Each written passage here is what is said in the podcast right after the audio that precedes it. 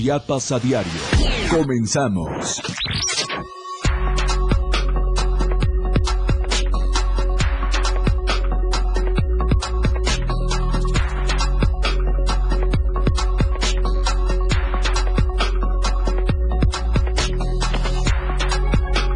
Hoy eligen relevos en secciones 7 y 40 del CENTE. Habrá observadores durante las elecciones con la finalidad de que exista transparencia en este proceso democrático. Altos costos de insumos impiden que productores de ajonjolí cuenten con capacidad económica para solventar gastos. Las altas temperaturas que se han registrado han provocado un incremento en el consumo de bebidas rehidratantes y protectores solares entre la población. Y en México, refrenda el gobierno federal rotundo rechazo al intervencionismo de Estados Unidos, señala el canciller Marcelo Ebrard. Nuestro hashtag de hoy es Elecciones Magisterio. Bienvenidos a Chiapas a Diario.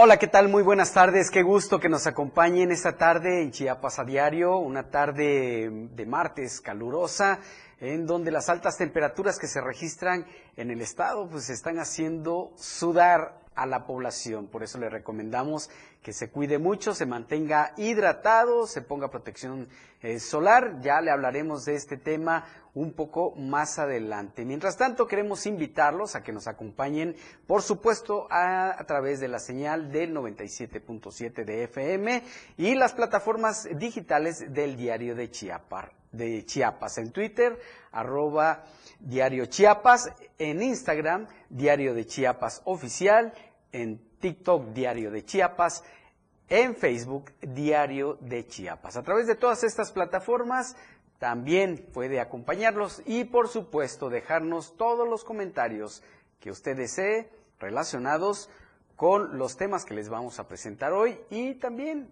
puede usted hacer sus denuncias que aquí estamos para darle por supuesto la voz. Hoy es un día muy importante para el magisterio chiapaneco. Y es que en estos momentos, desde muy temprano y hasta estos momentos, se están realizando las votaciones para elegir a los nuevos dirigentes de las secciones 7 y 40 del CENTE. Desde muy temprano se abrieron las casillas para que los maestros puedan emitir sus votos. Y es que tras 10 años en la cúspide del poder, imponiendo miedo a los maestros para que apoyen marchas, plantones y bloqueos, hoy las secciones 7 y 40 llevan a cabo la votación para determinar qué plantilla será la encargada de liderar a la Secretaría General. El diario de Chiapas ha informado que en las elecciones de la sección 7, la red política del Partido Verde Ecologista de México está operando a favor de la planilla roja que lidera la actual dirigencia. En diferentes municipios, este grupo ha pagado a los líderes para que lleven a maestros a votar a favor de la planilla roja. Sin embargo, el descontento con este grupo de docentes que solo han fomentado enfrentamientos con las autoridades estatales es muy evidente y podría haber un voto de castigo en respuesta a esta situación. Desde el interior del bloque democrático ya existe división debido a la presunta imposición de la planilla roja sobre los miembros del bloque. Por lo tanto, se están vigilando a los maestros que participaron en la elección pero no fueron elegidos para evitar que trabajen en contra de los intereses del bloque. Eh, algunos maestros señalaron estar conscientes de que hay personas con pistolas custodiando a los maestros en sus hogares, por ejemplo en San Cristóbal de las Casas, y que no fueron elegidos para evitar que se muevan, que muevan a su gente a favor de otra planilla.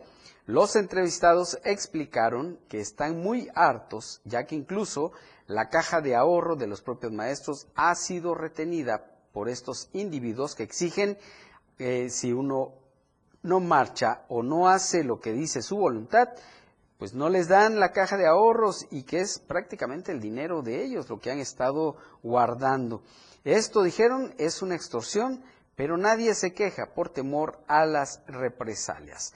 También hay que decirlo, hay observadores nacionales e internacionales que están vigilando que se lleven a cabo estas elecciones de manera transparente. Un grupo de 123 observadores nacionales e internacionales vigilará que no haya anomalías en estas elecciones para elegir a la nueva dirección de la sección 7 del Sindicato Nacional de Trabajadores de la Educación, adherida a la Coordinadora Nacional de Trabajadores de la Educación, que se realizan hoy martes 14 de marzo.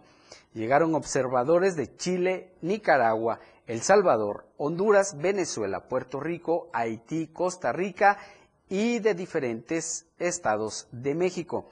Son cinco planillas las que competirán en las elecciones en las que de acuerdo con el padrón oficial podrán emitir su voto libre, secreto y directo 60.020 trabajadores de la educación, activos y jubilados, en 220 centros de votación distribuidos en todo el estado.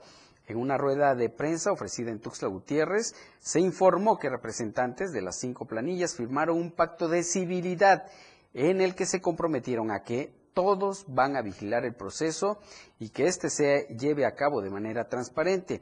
Señalaron que es una elección diferente y van a cuidar que no pase ninguna situación que afecte esta elección. Las votaciones se realizan desde las 9 de la mañana y seguramente van a cerrar hasta las 5 de la tarde. Vamos a hacer un recorrido por diferentes municipios con nuestros corresponsales para precisamente conocer cómo se está llevando este proceso democrático en la entidad en el que participan los maestros para, como ya hemos comentado, elegir sus eh, dirigentes en las secciones 7 y 40. Vamos a enlazarnos con nuestro compañero Marco Ramos en la región Valle Soque para que nos platique cómo va este proceso. ¿Qué tal, Marco? Muy buenas tardes. Hola compañero, ¿cómo estás? Muy buenas tardes. Buenas tardes para toda la gran familia del Diario de Chiapas. Efectivamente, a las nueve de la mañana de este martes, todos los puntos que fueron declarados recintos oficiales para llevar a cabo las votaciones fueron abiertos para recibir a los centenares de maestros que depositarían ahí su voto a favor de la planilla de su preferencia. La primaria José Fernández del Carmen, ubicada en el barrio del Seguro Social, fue utilizada por el sector federal, donde se esperaban un aproximado de, de, dos mil maestros que llegaran a sufragar. El otro punto fue la Escuela Normal de Licenciatura en Educación Primaria del Occidente de Chiapas.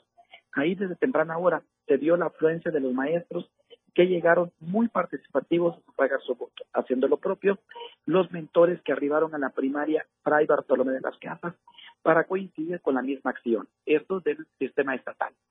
Importante señalar que a la una de la tarde se estarían cerrando las votaciones. Posteriormente, se iniciaría con el conteo de los mismos para determinar el virtual ganador de este municipio de Cintalapa Pilas, donde ya se maneja un hombre.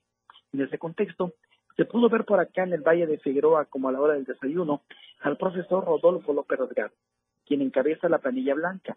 Atendió a diversos medios de comunicación y muy seguro dijo que si todo fluía como se esperaba, él sería el nuevo líder sindical magisterial por los próximos cuatro años. Dijo, yo he estado con los compañeros, compañeros maestros caminando, conozco sus necesidades, sé cuáles son las dolencias del magisterio, y es por eso que si logro llegar a ganar, atenderé puntualmente cada una de las demandas para que se le dé otra cara, otro rostro a este sector tan importante en Chiapas como somos los maestros.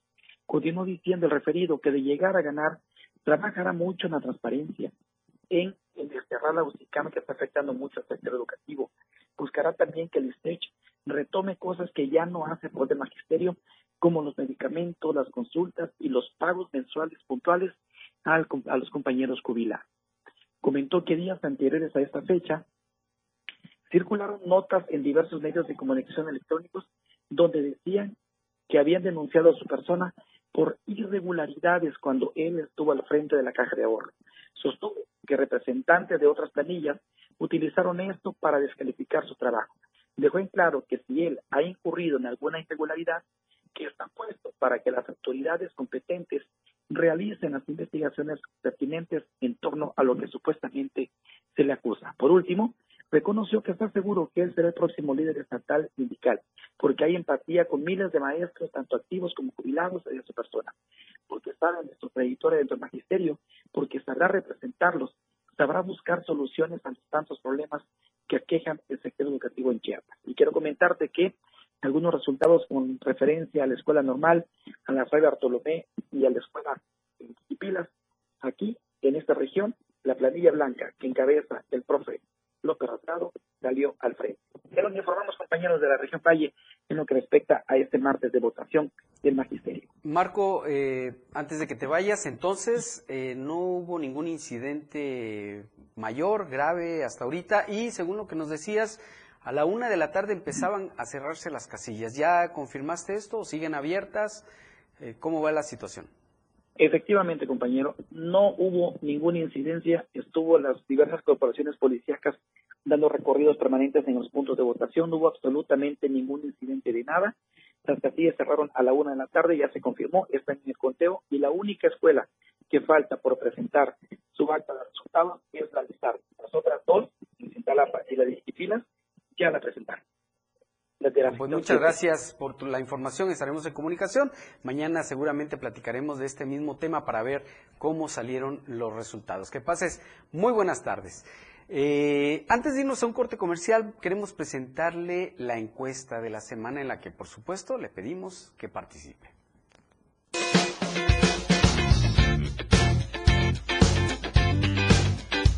En el diario Media Group nos interesa conocer tu opinión. La pregunta de esta semana es, ¿el maltrato animal debe castigarse con prisión? ¿Tú qué opinas? ¿Sí? Es una conducta grave. ¿O no? no es para tanto. Vota pues a través de nuestra cuenta de Twitter, arroba Diario Chiapas. Te invito a que participes, comentes y compartas.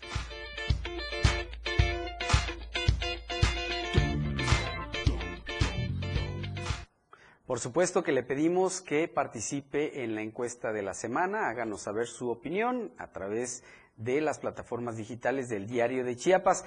Le recordamos que el hashtag de hoy es elecciones magisteriales. Y precisamente al regresar del corte vamos a seguir con este tema, vamos a hacer este recorrido con nuestros corresponsales en diferentes puntos del estado. Vamos a un corte, en un momento regresamos. La información como todos los días al momento. Chiapas a diario. Regresa en un momento. Toda la fuerza de la radio está aquí en el 977.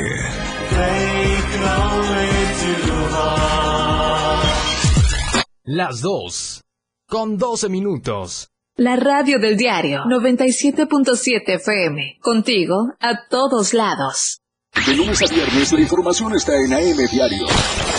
Lucero Rodríguez te informa muy temprano a las 8 de la mañana. Toda la información, entrevistas, reportajes de lunes a viernes. AM Diario en el 97.7 FM. La radio del diario. Disfruta de muy buena música, lo más trendy en redes sociales, la info sobre tus artistas favoritos y todo lo que debes saber para estar al día con la mejor actitud. Top Music con Moisés Galindo, de lunes a viernes de 5 a 6 de la tarde por la radio del diario 97.7 con lo más top a todos lados. La neta, un espacio en donde nos identificamos muy mexicanos. La neta del 97.7. Notas, entrevistas, secciones. Escucha a Luis Tovilla todos los sábados de 3 a 4 de la tarde. Por esta frecuencia, 977 FM, la radio del diario. ¿Qué es el ritmo? El ritmo es lo que te mueve, lo que te prende. La palpitación que acelera tu corazón en cada canción. Los ritmos latinos de la radio del diario. Caminando con Los Ángeles, un programa donde encontrarás la conexión con Los Ángeles, donde se hablan temas de luz. No hay nada más hermoso que compartir los temas de luz de Los Ángeles y Arcángeles. Acompáñanos todos los martes y jueves de 10 a 11 de la mañana por la radio del diario 97.7, contigo a todos lados. Viridiana Alonso y Fernando Cantón, con toda la información ya está de regreso. Chiapas a diario.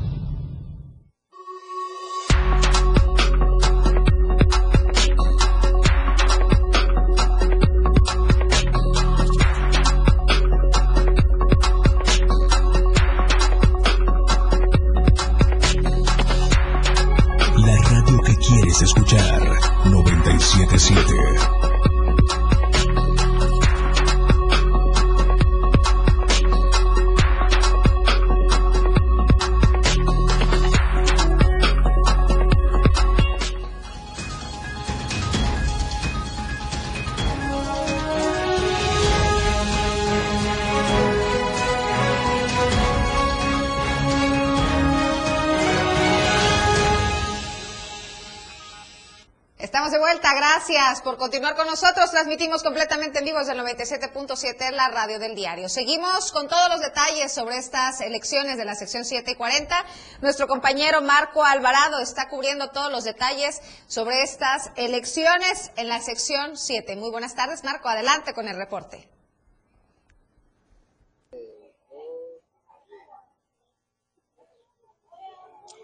Viridiana Fernando, muy buenas tardes. Me encuentro en las instalaciones de la sección 7 del Sindicato Nacional de Trabajadores de la Educación aquí en el estado de Chiapas, en una eh, jornada histórica para el sindicato, para el magisterio chiapaneco y mexicano, por supuesto. Por primera ocasión, alrededor de 69 mil docentes, maestros y maestras en el estado de Chiapas han salido a votar este día, por primera vez en la vida sindical del magisterio, a elegir directamente a quien habrá de encabezar este sindicato para los próximos años. Y ha sido una jornada que hasta el momento ha transcurrido en calma. Se ha cerrado el proceso de votación alrededor de las 13 horas de este martes, sin incidentes reportados, al menos en el punto donde me encuentro, en la capital del estado de Chiapas.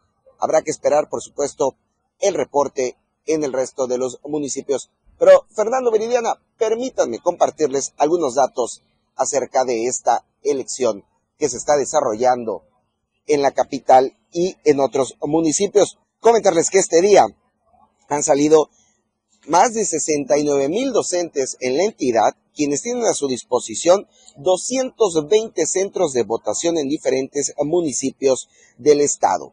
¿Cuál es la garantía y el compromiso que ha asumido el sindicato a que estas sean elecciones transparentes, libres de irregularidades. Desde este lunes y para presenciar la jornada de votación de este martes, incluso han acudido observadores electorales internacionales y nacionales. En este caso, pues, las cinco planillas que participan en esta elección se han comprometido previamente a un proceso de civilidad y de, y de paz que se ha respaldado por el Comité Electoral Nacional del Sindicato Nacional de Trabajadores de la Educación. También se acordó que cada planilla tenga representantes en los centros de votación, pues para que exista la confianza de que la jornada está transcurriendo como se acordó con transparencia.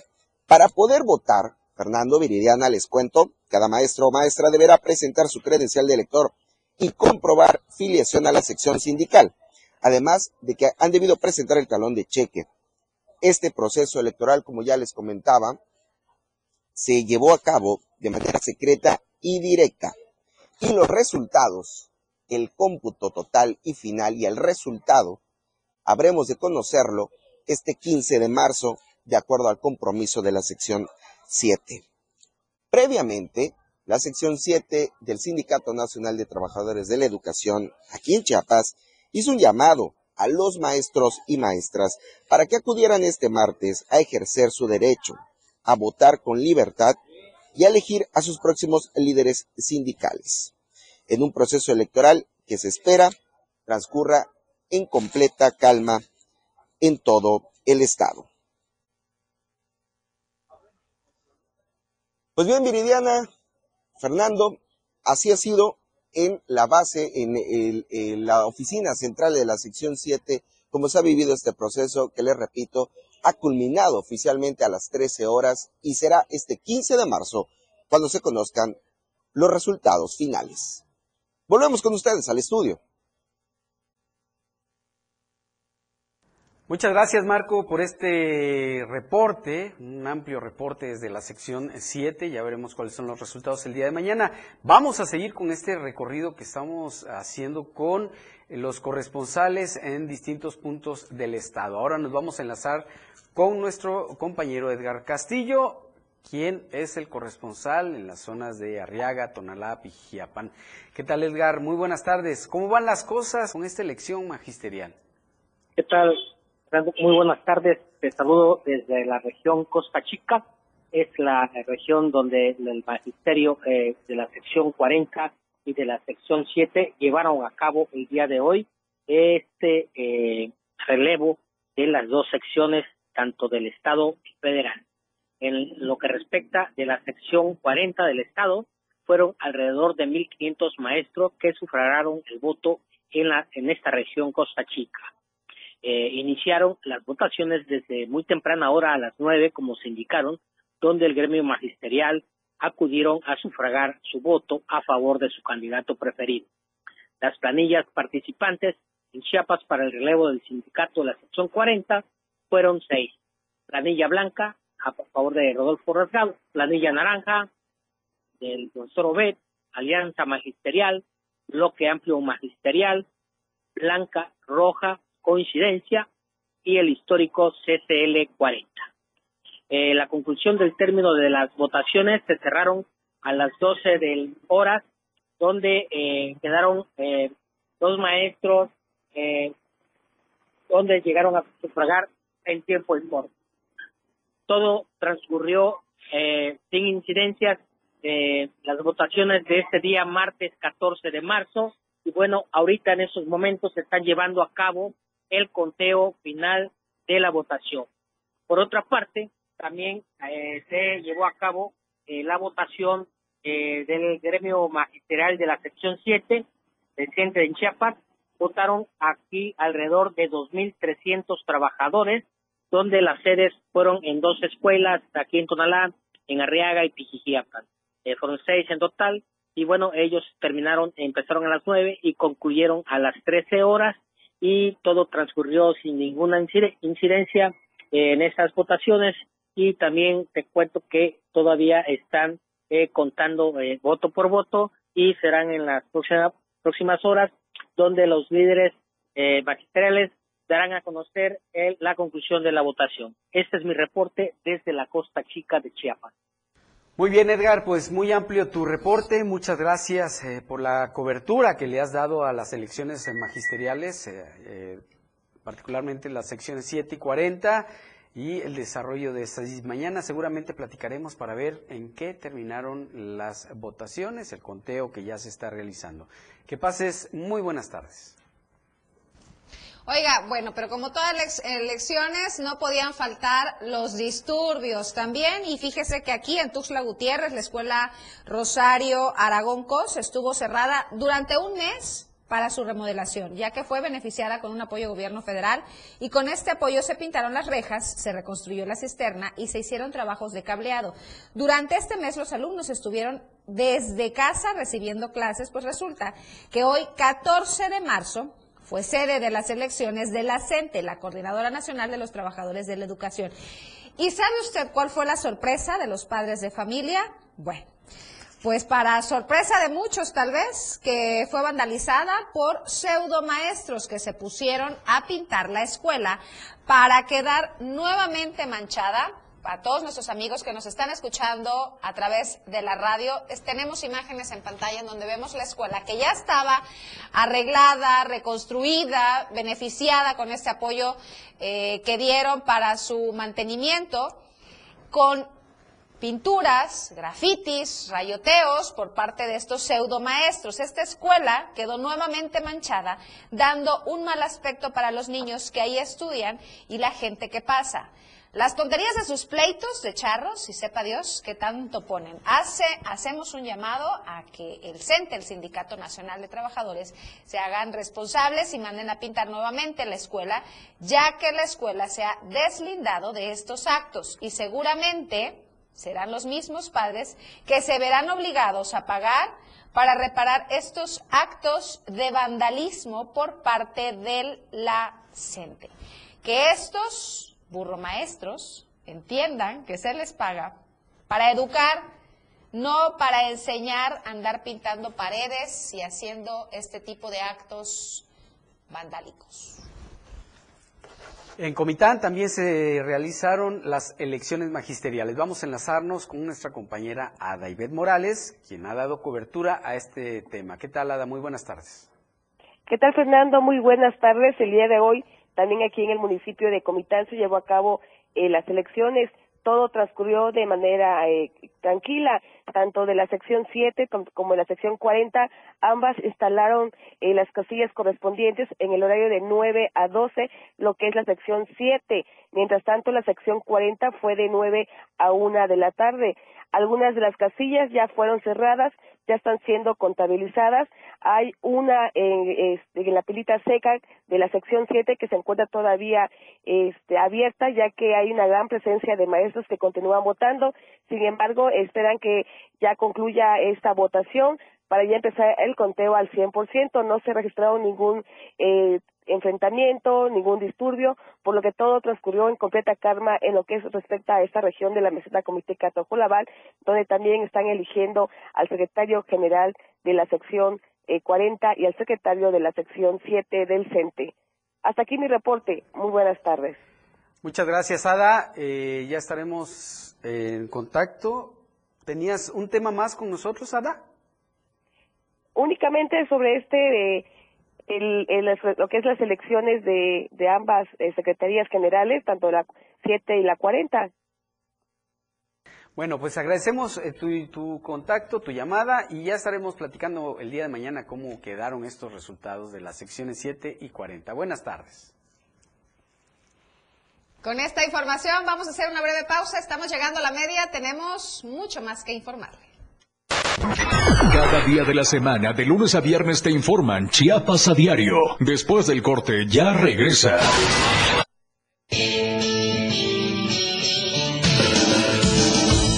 El estilo de música a tu medida. La radio del diario 97.7 FM. 97.7. La radio del diario. Más música en tu radio lanzando nuestra señal desde la torre digital del diario de Chiapas. Libramiento Surponiente 1999. 97.7. Desde Tuxtla Gutiérrez, Chiapas, México. XHGTC, la radio del diario. Contacto directo 961-612-2860. Cabina 961-612-2860. Escúchanos también en línea. www.diariodechiapas.com Diagonal Radio. 97.7 La radio del diario. Más música en tu radio. Las 2. Con 27 minutos. Chiapas es poseedora de una belleza natural sin rival en todo México. Una gran selva, un impresionante cañón, manglares y playas únicas, además de paradisiacas caídas de agua, visten a nuestro estado con el encanto único de la naturaleza. Chiapas es el estado más al sur de México, la última frontera de nuestro país. Aquí, en este rincón, que también fue el último territorio en añadirse a la República, se encuentra un paraíso de bellezas naturales listo para ser explorado. Ven y disfruta lo que Chiapas tiene para ti. 97.7, la radio del diario. Contigo a todos lados. La violencia política contra las mujeres en razón de género es un delito. No solo nos niega el derecho a votar, a postularnos por un cargo o a ejercerlo. Nos quita la voz y limita nuestra participación en la toma de decisiones. Por eso, el INE y la FICEL investigan a quienes ejercen este tipo de violencia y protegen los derechos políticos y electorales de las mujeres. Si necesitas denunciar violencia política contra las mujeres en razón de género, ingresa a fedenet.org.mx. Mi INE es valioso porque garantiza mis derechos y nos une. Efren Meneses te informa en Chiapas al cierre. Escúchalo de lunes a viernes de 7 a 8 de la noche. La información cambia a cada momento. Una manera distinta de informarte en Chiapas al cierre. Con Efren Meneses por el 97.7 FM. La radio del diario. Viridiana Alonso y Fernando Cantón ya están de regreso en Chiapas, a diario. vamos a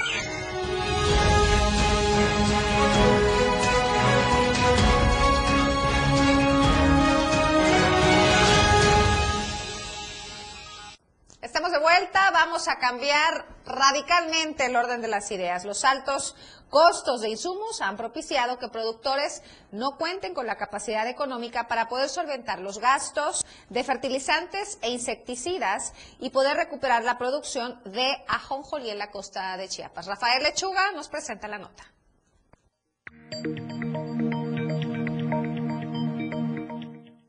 Los altos costos de insumo han propiciado que productores no cuenten con la capacidad económica para poder solventar los gastos de fertilizantes e insecticidas y poder recuperar la producción de ajonjolí en la costa de Chiapas.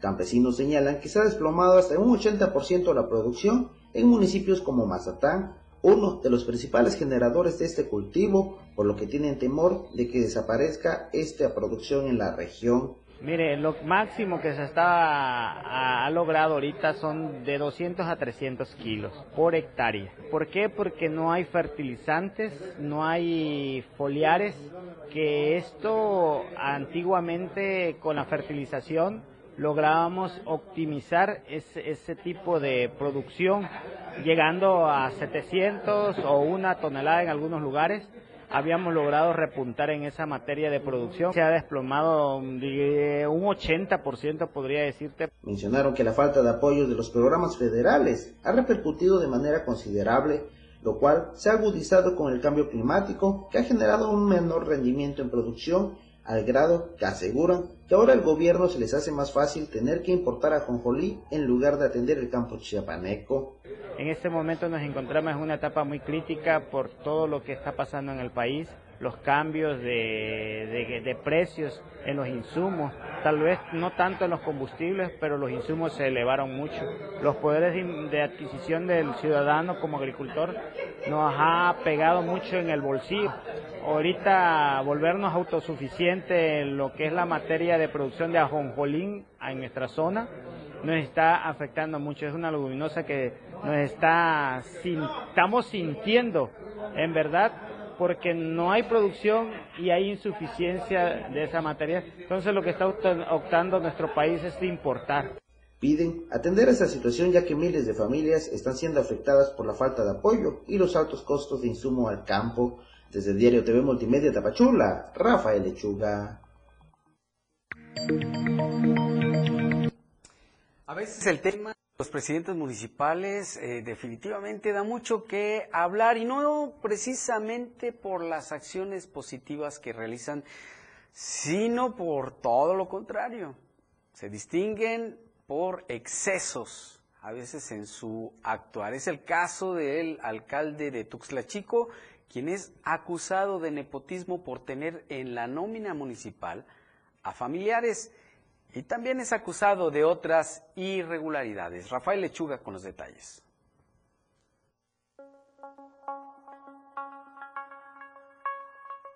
El alcalde de Tuxtla Chico, Julio Gamboa Altúzar, mantiene la nómina del ayuntamiento a personas allegadas a él, familia y conocidos, con los que ha formado un compadrazgo e incurrido en tráfico de influencias desde el inicio de su administración. Figura el nombre de Estefanía Judith Urbina de Cos, quien según el Instituto Nacional de Acceso a la Información, funge como directora del DIF municipal desde el 1 de octubre de 2021, fecha en que Gamboa Altúzar tomó cargo como presidente municipal. Solo por encima de Urbina de Cos se encuentra la primera dama de Tuxtla Chico, Carla del Toro de Gamboa, esposa del presidente tuxtlachiquense y hermana del exmandatario de Tapachula, Neftalí del Toro Guzmán. ¿Cuál es el compadrazgo por el que Estefanía de Cos ostenta un alto cargo en el sistema municipal? Por muchos años, la funcionaria en mención ha operado para la estructura de Neftalí del Toro, siendo servil a él y a la actual presidenta del DIF de Tuxtla Chico. Incluso la madre de Estefanía de Cos, Sara de Cos, ha obtenido cargos municipales por la relación directa con la familia del Toro. Por ejemplo, en 2018 fue coordinadora de módulo de atención integral para mujeres víctimas de violencia durante la administración de Neftali del Toro. Otro de los casos es el del secretario de Desarrollo Económico y Turismo Municipal, Alfredo Castañón Beckers, quien está casado con Diana López Rodríguez, hija de Horacio Guzmán López, operador político durante la campaña de Julio Gamboa y asesor actualmente en el trienio de dicho alcalde. La familia López Rodríguez no solo se ha visto beneficiada con este cargo municipal para uno de los yernos, Bajo el agua, la esposa de Horacio Guzmán, Diana Noemí Rodríguez Roblero, aparece en la lista de proveedor o contratista del Ayuntamiento de Tuxtla Chico durante el reporte 2022 en manos del INAI. En dicho documento, al que Diario de Chiapas tuvo acceso, Diana Noemí figura como proveedora de un restaurante de comida para llevar con domicilio en Avenida Díaz Norte número 156, pero en el sitio se encuentra su domicilio y no opera ningún comercio con el rubro servicio de alimentos. Y aunque así fuera, es otra prueba clara de que el alcalde Julio Gamboa benefició con cargos directos a la familia de uno de sus operadores políticos. De forma cínica, Carla del Toro de Gamboa le tomó protesta a Diana Rodríguez como integrante del voluntariado del DIF Tuxtla Chico el pasado 17 de noviembre de 2021, a escaso un mes de haber iniciado la administración. Y como estos, existen muchos más ejemplos en los que el edil de Tuxtla Chico ha impuesto cargos que deberían ser asignados a personas que trabajaron hombro con hombro durante su campaña.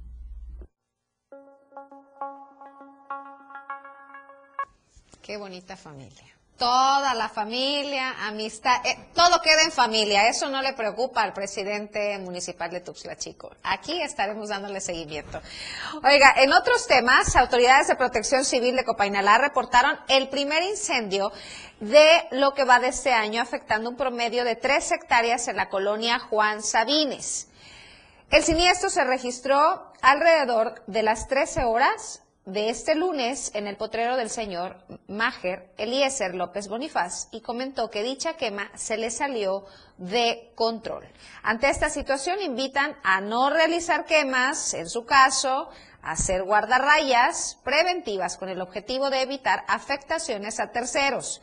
Asimismo, cualquier columna de humo deberán reportar a la Secretaría de Protección Civil del municipio al 911 o al 968-689-8701 durante las 24 horas. Si eres dueño de un terreno urbano, es tu responsabilidad mantenerlo limpio.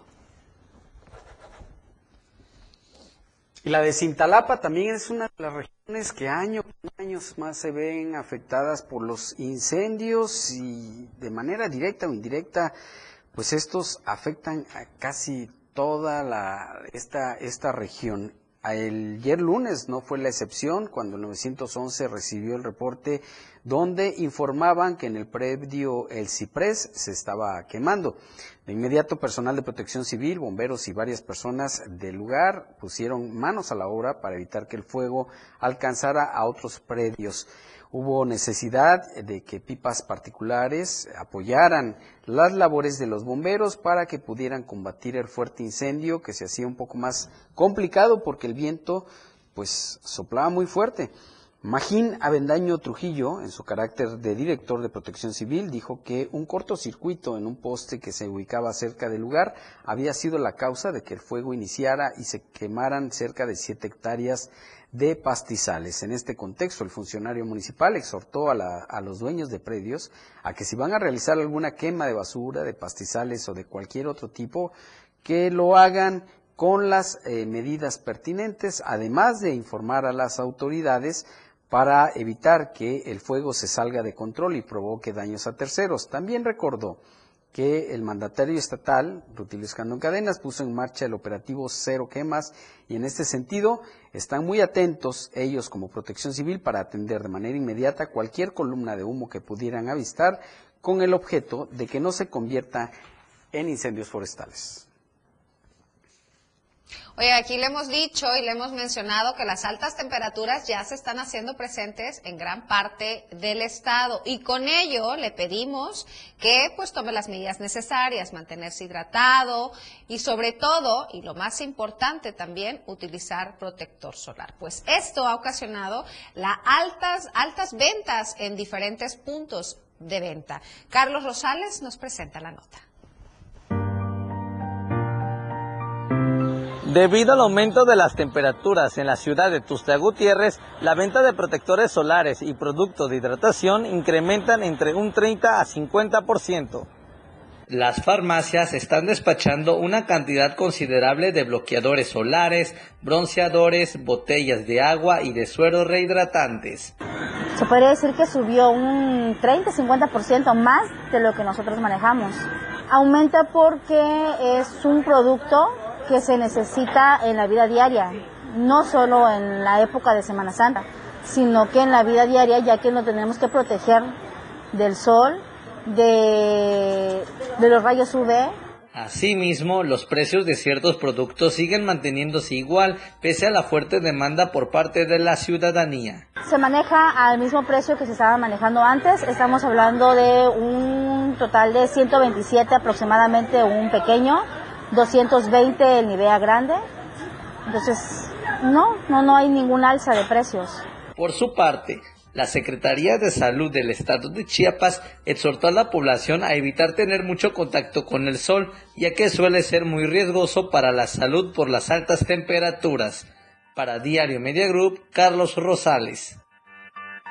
Ayer le informábamos cómo la Fiscalía General de la República rescató en un operativo coordinado de la Defensa Nacional rescató a 88 migrantes que eran transportados sobre el libramiento sur de Tuxtla Gutiérrez. Bueno, pues a través de la Fiscalía Especializada de Control Regional en Chiapas obtuvo, se obtuvo de un juez de control vinculación a proceso en contra de ocho personas por el delito de migración en su modalidad de tráfico de migrantes y cohecho. Dicha vinculación se obtuvo luego de que elementos de la Policía de Investigación de la Fiscalía General del Estado, en coordinación con la Guardia Nacional y la Secretaría de la Defensa Nacional, detuvieran a Mariano G., José H., Daniel L., Federico D., Leo L., Carmelino J., José Luis H. y Eduardo D., cuando transportaban en tres vehículos tipo Urban a 88 personas extranjeras, 85 personas originarias de Guatemala y tres de El Salvador. 18 de ellos menores de edad quienes no acreditaron su legal estancia en territorio mexicano, por lo que los detenidos y los vehículos quedaron a disposición de la Fiscalía General de la República, en tanto que los migrantes fueron enviados a las instalaciones del Instituto Nacional de Migración. Posteriormente, el Ministerio Público Federal presentó los datos de pruebas suficientes al juez de la causa, quien decretó como legal la detención y resolvió vincular a proceso a las ocho personas por el delito de tráfico de migrantes en su modalidad de transporte. Cabe hacer mención que a Federico D., Leo L., Carmelino J., José H. y Eduardo D. también se les vinculó por el delito de cohecho luego de realizar un ofrecimiento a los elementos aprensores con la finalidad de dejarlos continuar su camino. El juez les impuso como medida cautelar, cautelar, la prisión preventiva justificada y concedió un plazo de dos meses de investigación complementaria. Vamos a hacer una breve pausa, estamos ya en la recta final, no se vaya. Chiapas a diario, después del corte, ya regresa. 97.7 FM, XHGTC, Radio en Evolución Sin Límites. La radio del diario, contigo a todos lados. Las 2. Con 43 minutos. Síguenos en TikTok y descubre la irreverencia de nuestros conductores. Y por supuesto, el mejor contenido para tu entretenimiento. Arroba la radio del diario. 97.7 FM. Contigo a todos lados. Las modas vienen y se van. Y hoy, el cristal o metanfetamina está de moda. Pero lo que viene y no se va son sus efectos dañinos. El cristal quita el hambre y el sueño, provocando alucinaciones y psicosis. Es muy agresivo para el cuerpo y la mente. Ahora el narco le añade fentanilo para engancharte desde la primera vez. Y el fentanilo mata. No te arriesgues. Si necesitas ayuda, llama a la línea de la vida, 800-911-2000. Secretaría de Gobernación, Gobierno de México. Ha llegado con gran velocidad, demostrando el poderío de sus máquinas, conducido por grandes pilotos. En la radio del diario 97.7 FM, todo sobre la Fórmula 1, todos los lunes en La Remontada. Muchas emociones, adrenalina pura, grandes torneos. Entrevistas, invitados, música y mucho cotorreo. El show del patrón. Escúchalo de lunes a viernes de 4 a 5 de la tarde. Es un completo despapalle. Pásate una tarde muy amena con El show del patrón. Algo fuera de serie. Por esta frecuencia, 97.7 FM, la radio del diario. Cultura y ciencia, un espacio para entender los cambios de la vida diaria, impulsando los nuevos valores chiapanecos. Escucha a Ángel Cañas y Rafael Molina todos los sábados de 9 a 10 de la mañana, con sus invitados, en el que abordarán temas relacionados a los ámbitos cultural y científicos, cultura y ciencia, siempre a la vanguardia, por la radio del diario 97.7 FM, a todos lados. Disfruta de muy buena música, lo más trendy en redes sociales, la info sobre tus artistas favoritos y todo lo que debes saber para estar al día con la mejor actitud. Top Music con Moisés Galindo, de lunes a viernes de 5 a 6 de la tarde por la radio del diario 97.7 con lo más top a todos lados. Con lo mejor de lo que acontece a cada minuto ya regresa Chiapas a diario.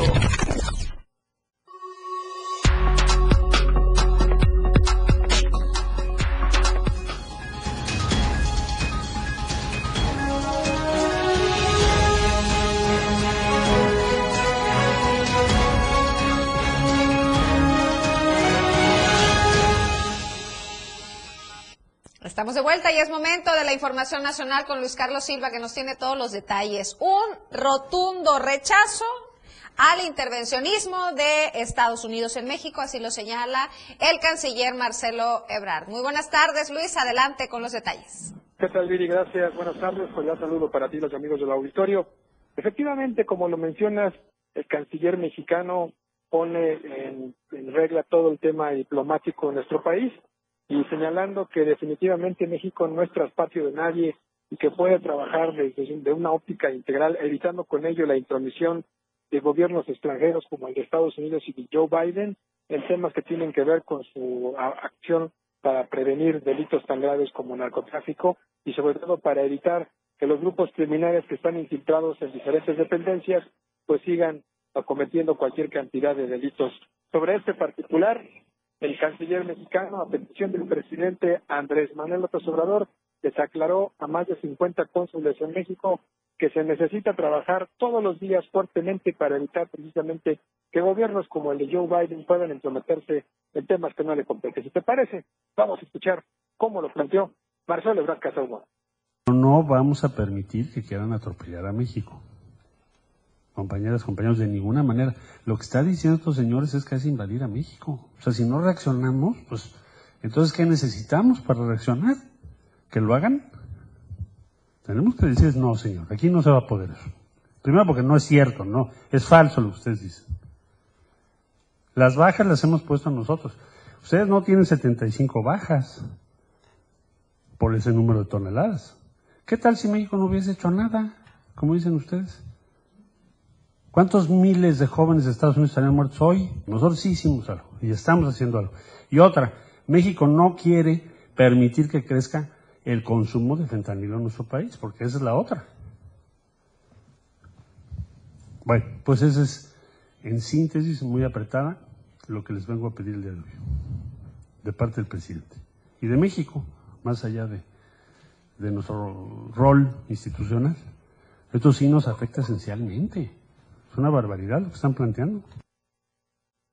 Viri Auditorio, para darles un dato adicional de cuántas eh, personas fallecen por el consumo de fentanilo, no solamente en México, sino en los Estados Unidos, más de 100.000 decesos provoca esta droga que es 50% más mortífera que la morfina, que la heroína y el crack juntos, y que definitivamente, dice el canciller Marcelo Ebrard, llegó el momento de sentar precedentes para señalarle a cualquier gobierno, sea el de Estados Unidos o de cualquier nación, que en México no hay intromisiones y se debe de respetar el derecho internacional, ese que nos asiste por tratado, por cualquier tratado a nivel internacional y por otro lado que México tiene toda la capacidad para mandar sus directrices a cualquier país del mundo, sea, sea de quien se trate.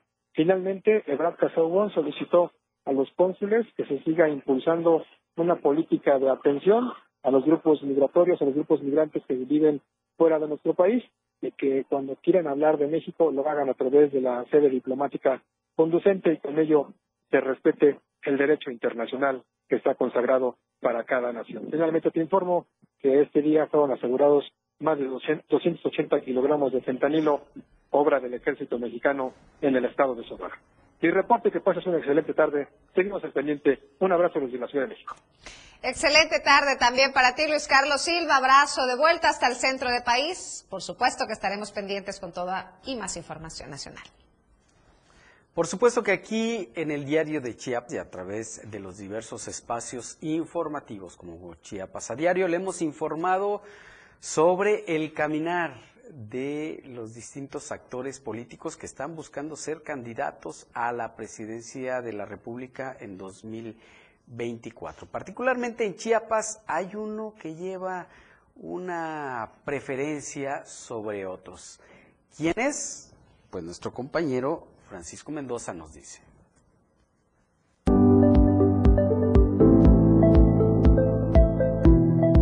A diferencia de otros estados de la República, el estado de Chiapas cuenta con la particularidad de que la elección para gobernador coincide con la elección para presidencia nacional. Esta situación hace que Chiapas sea una pieza clave en las votaciones nacionales. Por ello, Diario de Chiapas solicitó a la encuestadora Vision Aperture el posicionamiento y percepción de los candidatos a la silla presidencial por el partido Movimiento de Regeneración Nacional. Los resultados de esta encuesta reflejan la preferencia del electorado chiapaneco. En la pregunta ¿quién de estos personajes políticos conoces sobre todos los candidatos de Morena, Adán Augusto López Hernández cuenta con el reconocimiento del 30% del electorado, mientras que Claudia Sheinbaum Pardo tiene el 25%, seguido por Marcelo Luis Ebrat Casaubón con el 23% y Ricardo Monreal Ávila con el 22%. Con respecto a la siguiente pregunta, ¿quién de estos personajes políticos te da más confianza? La respuesta es que Ricardo Monreal Ávila tiene el 34% de la confianza del electorado, seguido por Adán Augusto López Hernández con el 27%, mientras que Claudia y Marcelo se disputan el tercer y cuarto lugar. En cuanto a la pregunta, ¿quién te gustaría que fuera el candidato a la presidencia de la República en 2024 por Morena? La respuesta del electorado chiapaneco fue la siguiente. Adán Augusto López tiene una aceptación de un 34%, seguido por Claudia Sheinbaum con el 29.7%, mientras que Ricardo Monreal cuenta con el 19.3% y Marcelo Ebrard con el 17%. Una de las preguntas más importantes fue ¿quién crees que tiene el mejor equipo y o representación en Chiapas? La respuesta fue contundente. Adán Augusto López tiene el 30% de percepción, mientras que Ricardo Monreal se encuentra con un 27%. Claudia Sheinbaum se encuentra en tercer lugar con el 23% y Marcelo Luis Ebrat solo cuenta con el 20%. Cabe señalar que esta encuesta se realizó a la población objetivo, es decir, los ciudadanos adultos mayores de 18 años en el estado de Chiapas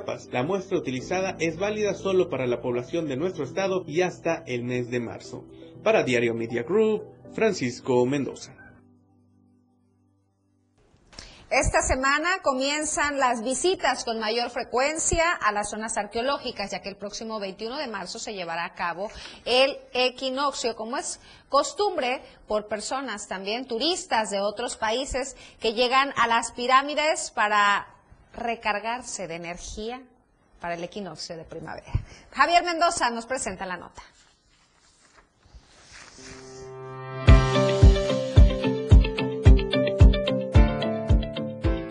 Esta semana comienzan las visitas con mayor frecuencia a las zonas arqueológicas, ya que el 21 de marzo, como es costumbre, las personas llegan a las pirámides a cargarse de energía por el equinoccio de primavera. Ante ello, el Instituto Nacional de Antropología e Historia en Chiapas realiza los operativos para el recibimiento de los pacientes, por lo que presentó las medidas de prevención y protocolo de visita en zonas arqueológicas y museos para el equinoccio 2023 y la próxima temporada vacacional. Estas disposiciones se sustentan en diversos acuerdos y lineamientos, mediante los cuales se establecen protocolos y acciones extraordinarias para atender la visita en esta temporada.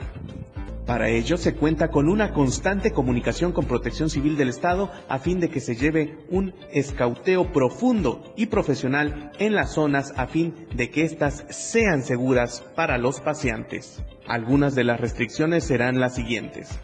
No ingresar bebidas alcohólicas, armas o sustancias prohibidas por la ley. No hacer uso de drones sin permiso correspondiente. No ingresar equipo fotográfico o de video profesional sin el permiso correspondiente no fumar o encender fogatas, no traspasar áreas acordonadas o de investigación, no subirse a techos, muros, banquetas u otros elementos arquitectónicos u escultóricos, así también en edificios y montículos no restaurados.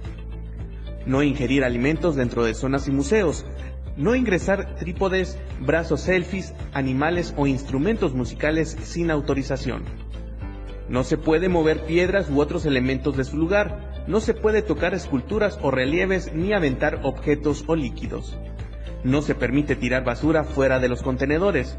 No realizar grafitis, colocar pegatinas o inscripciones de cualquier tipo. No se puede realizar actividades comerciales, deportivas o ceremonias sin autorización no faltar al respeto a visitantes, trabajadores, así como no alterar el orden público. Para Diario Media Group, Francisco Mendoza.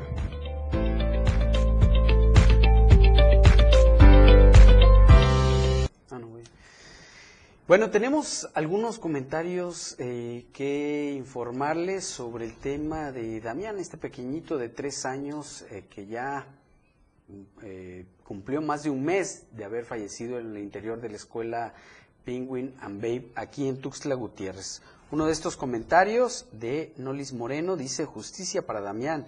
El lunes estaremos con el presidente Andrés Manuel López Obrador. Eh, Dios nos trae al presidente el lunes. El presidente Andrés Manuel López Obrador ha dicho no a la corrupción. Nuevamente, hashtag justicia para Damián. Y bueno, toda la información, por supuesto, que aquí le estaremos presentándole y dándole seguimiento. Le recordamos que también el día de mañana se estarán presentando los resultados de las votaciones. Mañana a las 2 de la tarde, aquí en Chiapas a Diario, le daremos a conocer los resultados y quiénes fueron los ganadores en esta elección magisterial de las secciones 7 y 40.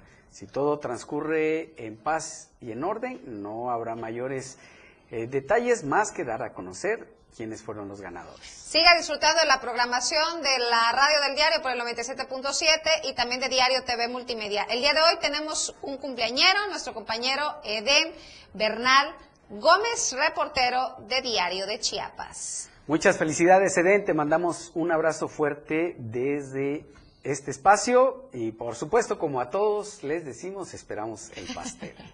Ya nos vamos, muchas gracias. Recuerde que aquí le presentamos las noticias. Ahora usted tiene el poder de la información. Hasta mañana. La información aún no termina porque a diario se siguen generando las noticias en Chiapas a diario. Acompaña a Viridiana Alonso y Fernando Cantón en nuestra próxima emisión de 2 a 3 de la tarde. E infórmate de lo que acontece en Chiapas. Chiapas a diario.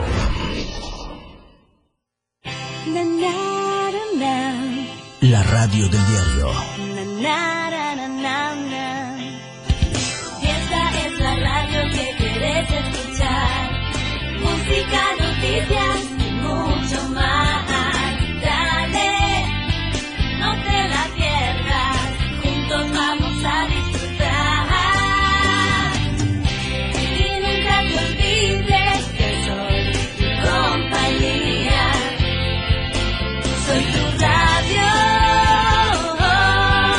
La radio del diario 97.7. Editorial de la radio del diario.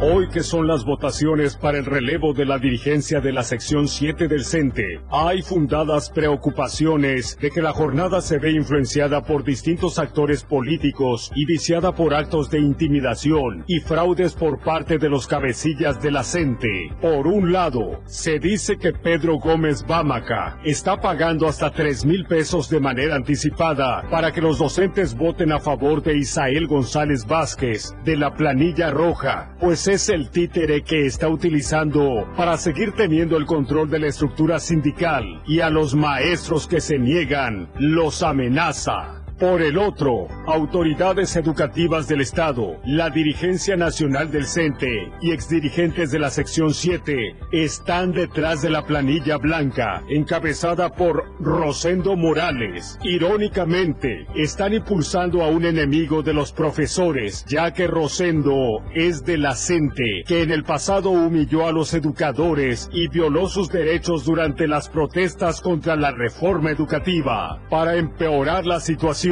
el diputado federal por Morena, Ismael Brito, también tiene metidas las manos en el proceso. Está apoyando política y financieramente la planilla guinda de Ramón Martínez, buscando hacer del magisterio federalizado un banco de votos que favorezcan sus aspiraciones políticas rumbo al 2024.